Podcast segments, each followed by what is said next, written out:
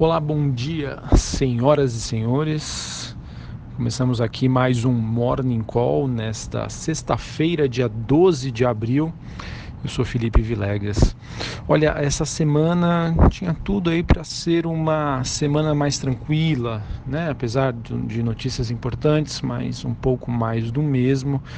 Até estava elaborando aqui o discurso para essa sexta-feira, né? Para a gente amenizar, apesar da movimentação de baixa que a gente acompanhou da bolsa essa semana, mas apesar dos pesares, estava tudo tranquilo, né? Mas não.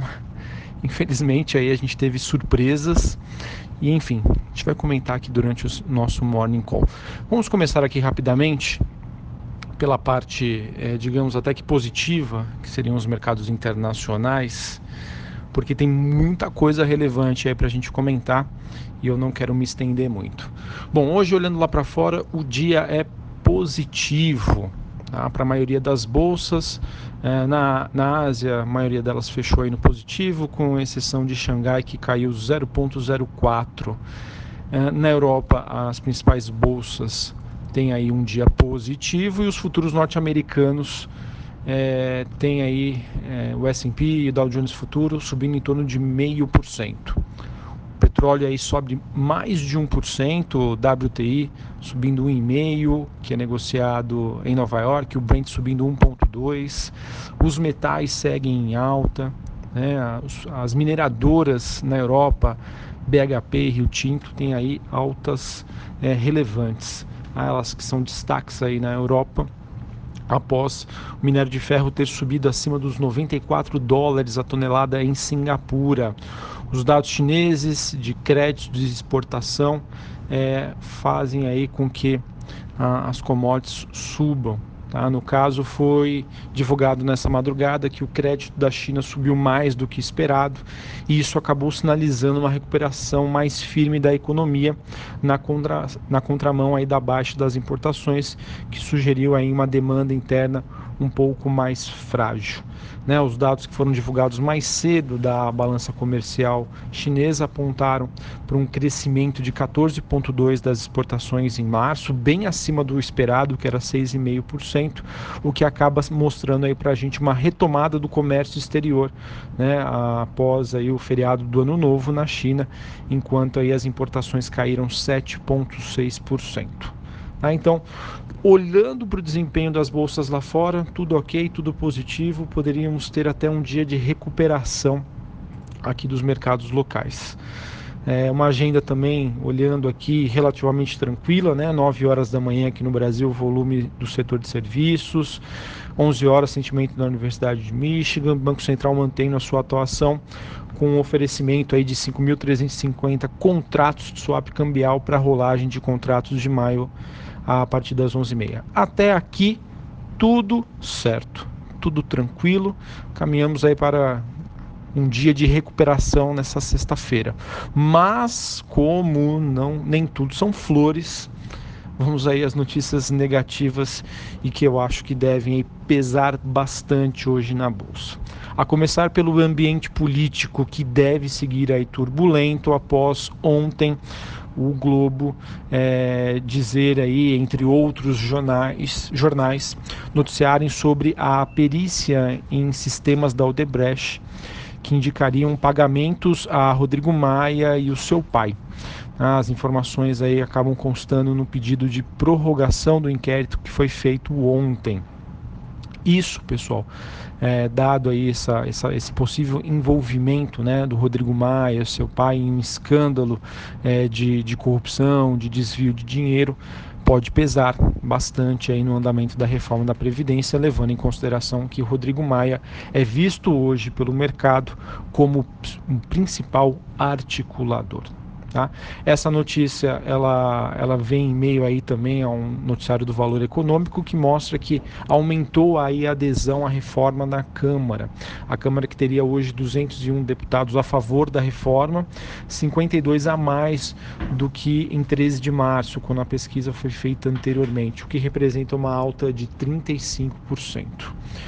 E também tivemos aí o presidente da CCJ na Câmara, o Felipe Francischini, dizendo que deve então intervir né, a pauta de votações da semana que vem, a pedido aí do Centrão, segundo uma nota do G1. O Francischini diz acreditar que a votação aí da PEC do orçamento não deve atrapalhar a pauta da Previdência, pois, segundo ele, foi feito aí um acordo para que a primeira pauta seja votada rapidamente. Então vejo aqui o cronograma da reforma da Previdência é, levemente postergado, tá? existe uma possibilidade de atraso e a questão aí, Rodrigo Maia, principal articulador da reforma, é, podendo aí ser indiciado né, com algum envolvimento no escândalo da Odebrecht. Ainda nada confirmado, mas qualquer burburinho, qualquer rumor deve gerar um impacto. Tá?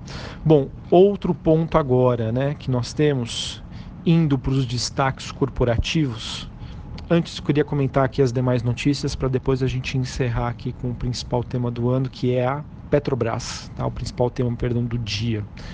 Bom, Uh, olhando para as outras notícias, nós temos aqui a Exame dizendo que o modelo de capitalização da Eletrobras deve ser anunciado até junho. Meta do governo, então, é permitir que a empresa continue investindo na expansão do setor elétrico. Notícia positiva para a Gafisa, hein? Nelson Tanuri pode colocar aí até 50 milhões de dólares na Gafisa, de acordo com a Bloomberg. Nelson Tanuri também ele quer investir a cifra, né, 50 milhões de dólares na construtora, é, segundo aí a Bloomberg que conversou com uma pessoa próxima às discussões. E esse investimento seria feito na, na venda de ações que a Gafisa vai submeter à aprovação dos acionistas. Tanuri teria confirmado para Bloomberg sim o, o, seu interesse, mas não deu detalhes de como isso iria contribuir. Né? Ontem a, a Gafisa até fechou em alta. Acredito que o mercado deva se animar é, em relação a essa possibilidade de entrada de um investimento privado na Gafisa. Bom, uh, a gente também teve um noticiário aqui de que a Tokyo Marine deve disputar mercado de seguro de aluguel, liderado hoje pela Porto Seguro. Então, uma entrada de um concorrente aí para Porto.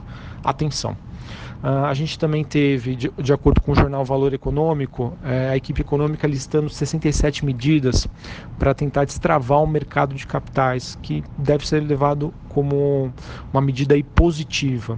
Tá? Estudos mostram que a cada 100 bilhões em redução da dívida pública em poder do mercado, abriria espaço para a emissão de 140 bilhões em papéis privados. Entre as medidas estariam aí cobrança de impostos sobre rede cambial, apenas durante a duração dessas operações e não na base anual, como é feito hoje, e um conjunto de iniciativas para tentar reduzir o custo da emissão de papéis por empresas de pequeno porte. Tá? E ainda ações para tentar simplificar o fechamento do câmbio. Uh, vejam que essa notícia também aí pode ser vista como positiva, mas eu acho que deve ser apagada aí pelo contexto geral.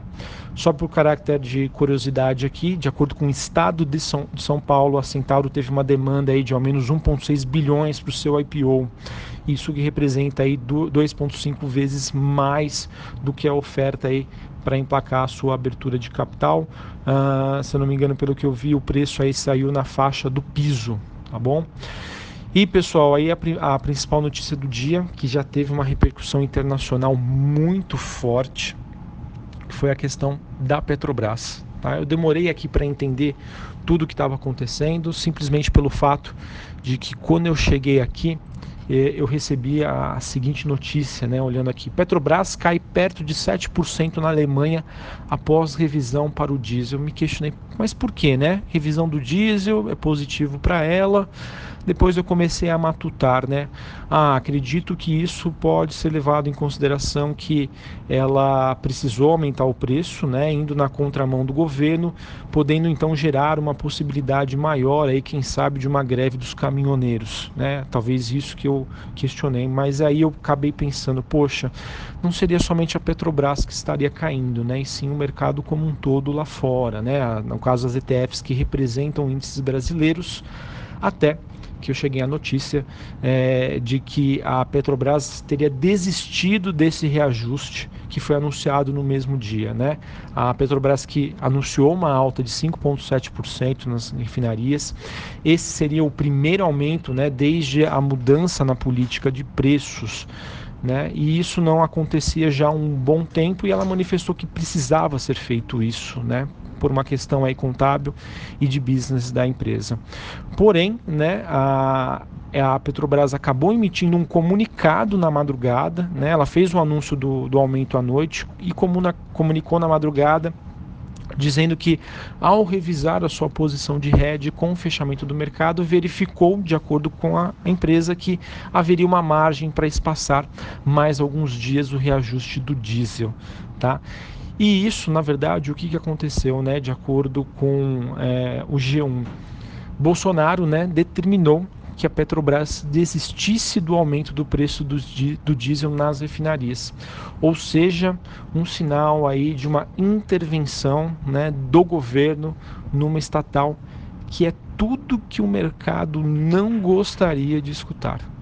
Tá? Essa intervenção, algo que foi muito praticado né, no, no governo anterior, no governo Dilma Rousseff, com uma medida para controlar os preços do combustível, né, da gasolina, entre outros, para controlar a inflação.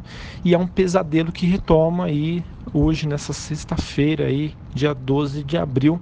Não é à toa e não por menos a gente já observa aí uma repercussão muito forte dos papéis aí da Petrobras que são negociados nos mercados internacionais. Tudo por conta da intervenção na estatal, né? após uma determinação do Bolsonaro que faz e reacende aí todo aquele fantasma, todo aquele medo aí que o investidor é, que já presenciou em governos anteriores tá bom? Então, infelizmente, aí a gente tem essa notícia. Acredito que isso deve pesar bastante aí na ação da Petrobras. A Petrobras tem um peso relevante na bolsa, ou seja, cenário político conturbado, né? Mais essa notícia de uma intervenção do governo numa estatal devem aí pesar bastante sobre a bolsa hoje. Vamos aguardar, as coisas podem mudar, né? Vamos ver se o governo faz algum tipo de pronunciamento em relação a isso para tentar amenizar. Tá? Então é hora de manter a calma e vamos ver aí como que se procede daqui para frente, mas acredito que de primeira mão, né, a gente deva ter aí uma reação bastante forte, infelizmente negativa, tá? Só para finalizar aqui, por mais que esse noticiário tá agitado, tá negativo, mas eu não poderia deixar de comentar que ontem foi divulgado pela bolsa que ela acabou ultrapassando a marca de um milhão de investidores em março. Olha só que bacana, é um crescimento aí que teve, uh, comparado a março de 2018, um crescimento de quase 50%. Então tá aqui, 1 milhão, né, 7.413 CPFs cadastrados na Bolsa de Valores em março de 2019 o ano de 2019, então, que passa a ser um ano aí pragmático, com o Ibovespa atingindo 100 mil pontos, Bolsa superando aí um milhão de investidores, um milhão de CPFs cadastrados. Enfim, tem coisa para se comemorar, mas por enquanto as coisas aí devem permanecer agitadas. Um abraço a todos, um bom pregão e bons negócios.